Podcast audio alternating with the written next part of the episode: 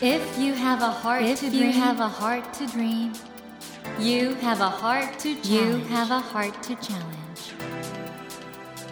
Take that take challenge. that challenge and realize and realize your dream. Your dream. Dream Heart. ドリームハート政教新聞がお送りします皆さんこんばんは茂木健一郎です 東京 FM のスタジオから全国38局ネットでお届けしています。ドリームハート。この番組は日本そして世界で活躍されている方々をゲストにお迎えして挑戦や夢に迫っていきます。さあ今夜私がこの人は天才だと認める数少ないクリエイターの一人綿谷りささんです。どうもこんにちは。お願いします。こんにちは。いや僕は本当にあの小説家として綿谷りささんすごいなと思ってまして今日はお話できて嬉しいです。ありがとうございます。あのインストールでデビューされて何年？20年ぐらいですね。本当にすごいですよね。特にこれまあ皆さん愛読者の方もいらっしゃると思うんですけど男の子を見る女の子の心理書かせたら世界一なんじゃないですかね。ありがとうございます。すごいですよね。ご自身もああやって観察することあるんですか？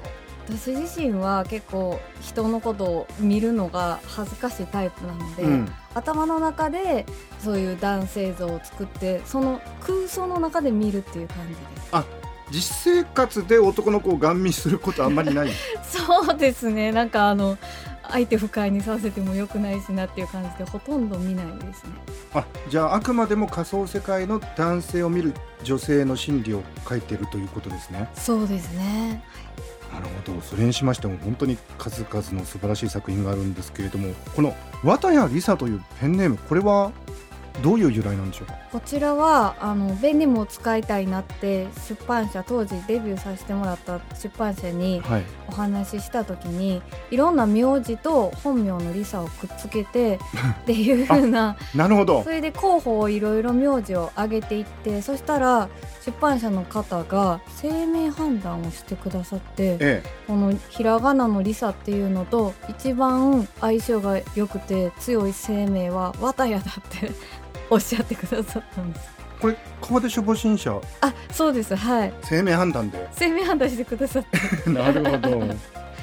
いや今日は本当にあのファンの方もいらっしゃると思うんでもうたくさんあの綿谷さんにいろいろ作品のこととかですね伺いたいと思いますので私がじゃあ綿谷リサファン代表としていろいろ伺っていきたいと思います。ありがとうございます、はい、この後どうぞよろしくお願いいたします。よろしくお願いいたします。ドリームハートまあ又谷さんあのファンの方は皆さんプロフィールよく知ってらっしゃると思うんですけど改めて。ありがとうございます、はい、プロフィールご紹介いたします。えー、綿谷りささんは1984年京都府のお生まれです。高校在学中の2001年にインストールで文芸賞を受賞し作家デビューしました。2004年に早稲田大学教育学部在学中に蹴りたい背中で芥川賞を受賞されます。2012年にはかわいそうだねで大江健三郎賞をさらに2020年には木の実木のままでで島瀬恋愛文学賞を受賞されます。その他の著書に開いて夢を与える勝手に震えてろ手のひらの今日私を食い止めて意識のリボンオーラの発表会など多数ございます。そして今年9月には新潮社から綿谷さん初のエッセイ「あの頃何してた?」を発売されていらっしゃいます。ということであの小説に加えて今回これ初のエッセイなんですね。あそうですね。初めてエッセイという形の日記で書かせていただきました。あの頃何してたのコロナがちょっと字の色が変わってるんですが。そうですね。コロナの時に書いた日記でほぼコロナのことについて書いてるのでそこだけ色が変わってる感じです。これあの綿谷さんの日常がありのままに綴られていて本当日記ですねこれね。そうですね。なんかうん、コロナが始まった時は一体この感染病がどういうものかが全く分からなくってそれをリアルタイムで日記でつけてたっていうような感じです。普段は日記を書かれる習慣はない？全くないです。ですよね。はいはい。じゃあこれあの編集者がちょっと日記書いてみませんかとコロナの報道とかが始まった時に、はい、自分が日記を書き始めてそれを編集者さんに言ってみたら、うん、じゃあ連載で日記 っていう風な感じではい。でこれ僕あの拝読してて淡々とあ確かにそうだったよなとかあの本当に共感できるようなことがたくさん書かれていて最後の後書きがですね普通にこうやってあ後書きだなと思ってたらどんどんどんどんなんか綿屋ワールドになっていってあれ？こっから小説が離陸するんだなって不思議な読み味のそうですね。後書きはなんか思ってたよりも長めに書くことになって、ね、はい。もっとあっさりしてんのかなと思ったら、ここからなんか 何かが離陸するような。そうですね。やっぱり日記を書いてから、その小説として出版されるまでに結構間があるから、はい、その間に起こったことを後書きで全部書いていったら結構、あの、長くなったっていうような。そしてこの本のちょっとポイントとしては、至るところにあの、写真が挿入されてるんですけど、これ綿谷さんご自身がはい捉えてる。スマホで撮ったものとかを載せてもらってます。で、このイラストは別の方が描いてるんですけど、渡谷さんがアイディア出されてるんですか？イラストは、表紙はプロの方なんですけど。ね、なんか渡谷さんなのこれ。あ、そうです。え？ちょっと待った。あ、そうなんですか？すごい下手なんですけど、ちょっとなんか日記っていうことで。いやいやいやいや、僕、このプロが書いてるんだと思ったんですよね。まさかまさかもう。あ、そうなんですか？そうですね。雑誌に載せてもらってる時からちょっと絵も入れていいですか？イラストも入れていいですか？って言ったところ、いいよって言っていただいたんで。これはどうやって書かれてるんですか？これはフリクションっていう消えるペンで書いて、はい、消しながら線を描いて、そこから色鉛筆を塗って書いてます。へえ、これ原画展かなんかやったら楽しそうですよね。全然何の感じもないあれなんですけど。絵は以前から描かれるんですか？絵は4コマ漫画を時々描いてて。それであ4コマみたいな感じの絵を描くようになりました。なんかちょっと桜桃子さん的でもあるし。ね何なんですかね？まあ本当に好きに描かせてもらって。はい。これまあコロナ文学っていうかその小説家としてこのコロナ禍っていうのはどのようになんかお感じになって今後作品になんか生きてきそうですか？そうですね。もう今書く小説ではコロナの世界でみんなマスクつけてたりするんですけど、はいうん、始まりの頃は本当いつまで続くかもわからないし、ね、どういう病気かもわかんなかったので、はい、自分の小説に書くの難しいなと思ってました。だから直接は書けないだろうなと思ってと思ってで、うん、でもう年月がだんだん経って長引いてきてるもんですから、ええ、それでだんだんこう普通に書けるようになってきました。なるほど。あの書く時ってのは小説の構造ってのはどっから降ってくるんですか？構造はだいたいシーンで、うん、この人がこういうことしてるシーンを書きたいってまず思って、はい、それでなんでその人がそういうシーンにつながるようなことがあったのかとか、うん、シーンシーンで思いついたやつをつなげていきます。あじゃあその映像が浮かぶ例えばじゃあ、切りたい背中だと蜷川をベランダで蹴ってるシーンが例えばあったりするってことですか、はい、そうですね。そういうのでなんで主人公は蹴ってるんだろうとかそんな感じで。プラケースの中に雑誌が入ってるシーンも浮かんでるってことですか、はい、それは結構後の方に浮かんだと思うんですけど、うんうんうん。はい、初めの方に浮かんでるシーンの方がやっぱり大事っていうか大切だったりしますね自分の中で。そうするとインストールだとどのようなシーンが最初に浮かんだんですか？わあ捨ててるシーンですかね自分のものとかはいはいはい。ああそこから、うん、はい。はということはその時点ではプロットとかそこまで？そうですね。自分もどんな話になるかわからないけど、はい、こういうシーンをとにかく書きたいっていう感じから始めます雑誌に連載したり掲載する時は一応編集者にこういうあらすじだってのは言わないんですか？ああうん、言わないですね。言わないんですか？はい。もう、バーンってできたやつを渡すっていうか。いきなり渡すんですか？結構そうですね、いきなり。はい。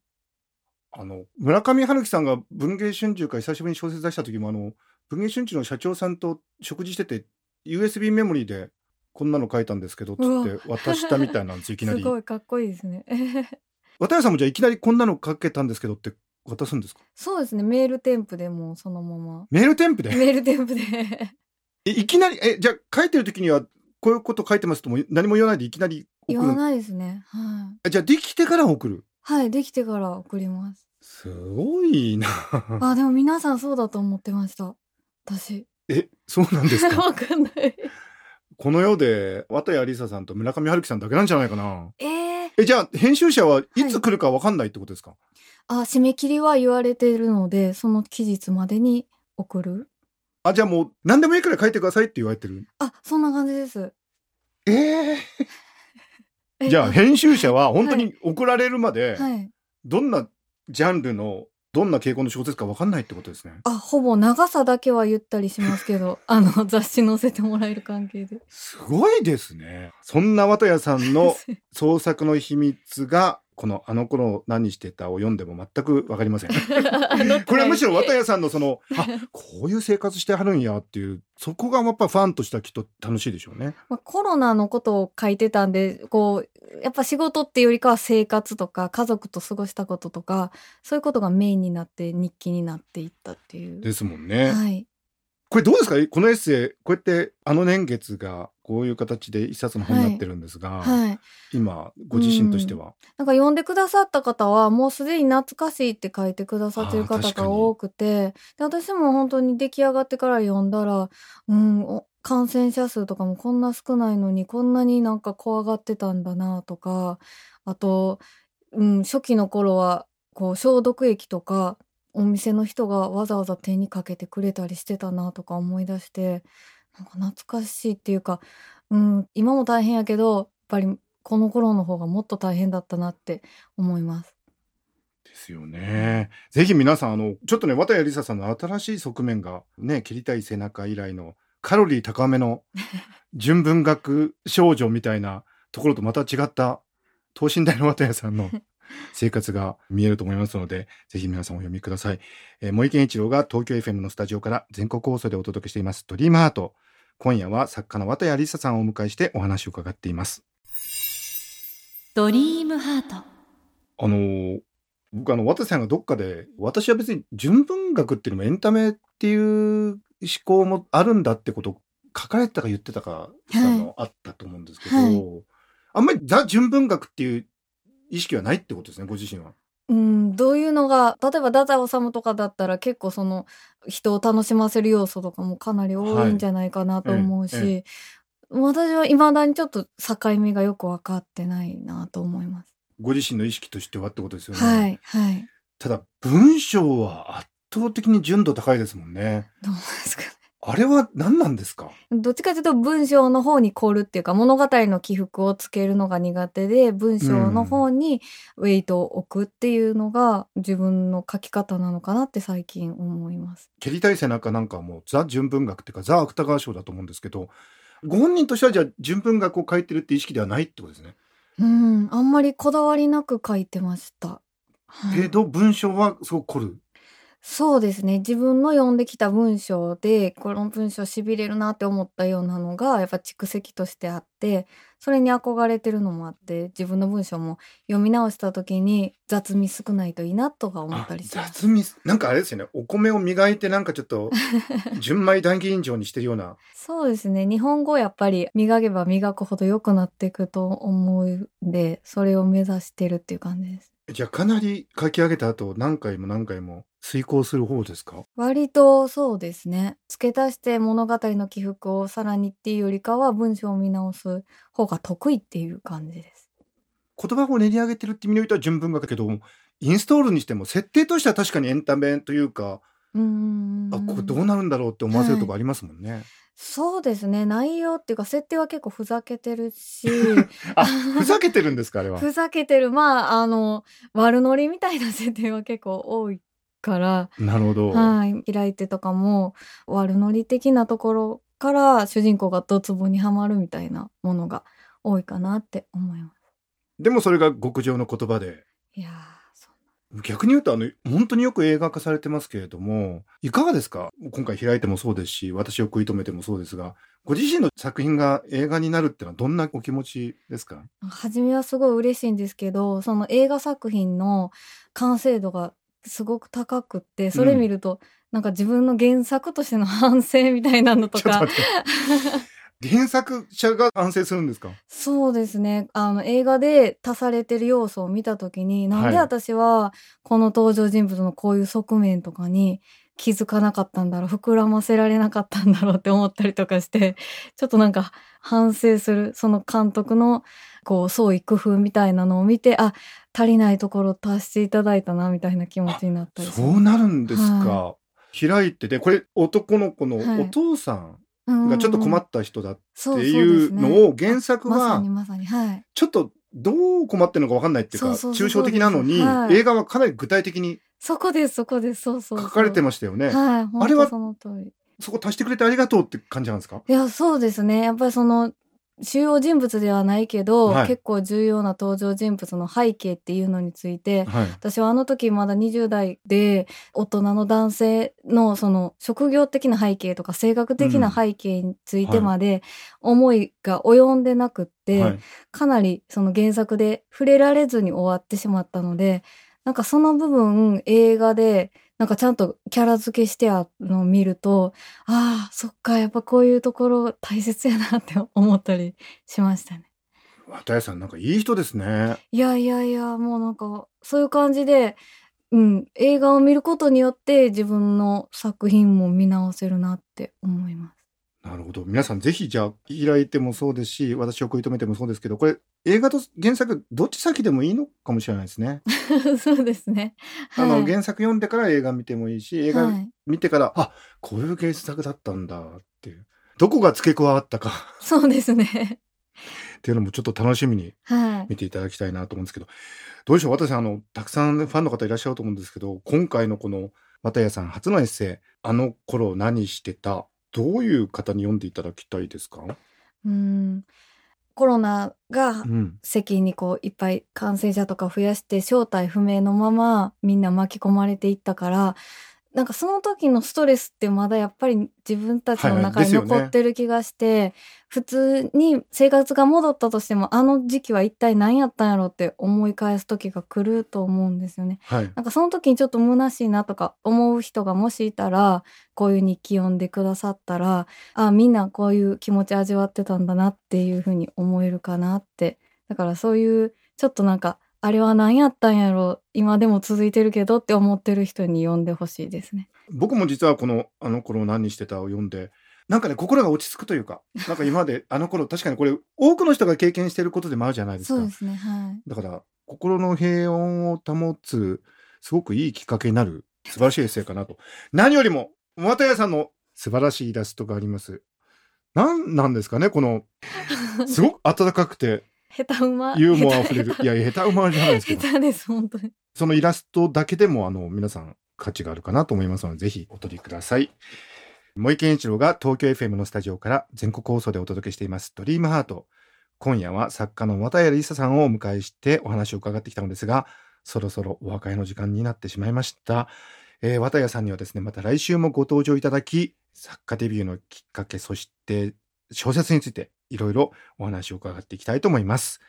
渡谷さん、来週もどうぞよろしくお願いします。よろしくお願いします。Never let go of that dream. Never forget, never forget that heart to challenge. Dream heart. 茂木健一郎が東京 FM のスタジオから全国38局ネットでお届けしてきました「ドリームハート今夜は作家の綿谷りささんをお迎えしましたがいかがでしたでしょうか？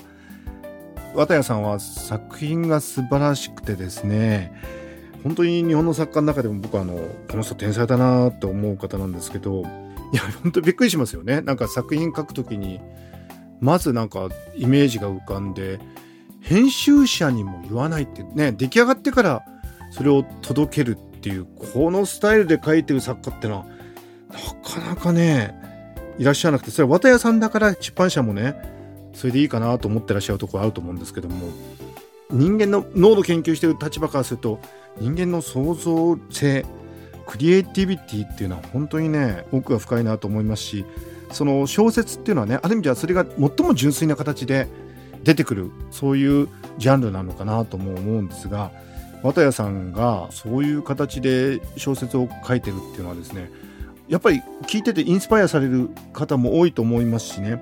またあのそういう風に書いてるんだって思うことで改めてですね綿谷作品を読むと違った見え方が出てくるのかなとも思いますのでぜひ皆さんもうお読みになっている方もまだこれからの方もね綿谷りささんの作品お読みいただきたいなと思います。さて番組では毎週3名の方に1000円分の図書カードと番組特製のエコバッグをセットにしてプレゼントしています。私模擬に聞きたいことや相談したいこと番組の感想などお書き添えの上ドリームハートのホームページよりご応募ください。お待ちしていますそして無料音声アプリオーディでドリームハートの番外編番組茂木健一郎のポジティブ脳教室を配信中です。こちらも聞いてみてくださいね。来週も綿谷りささんをお迎えします。どうぞお楽しみに。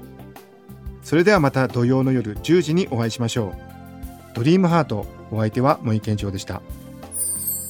ドリームハート。政教新聞がお送りしました。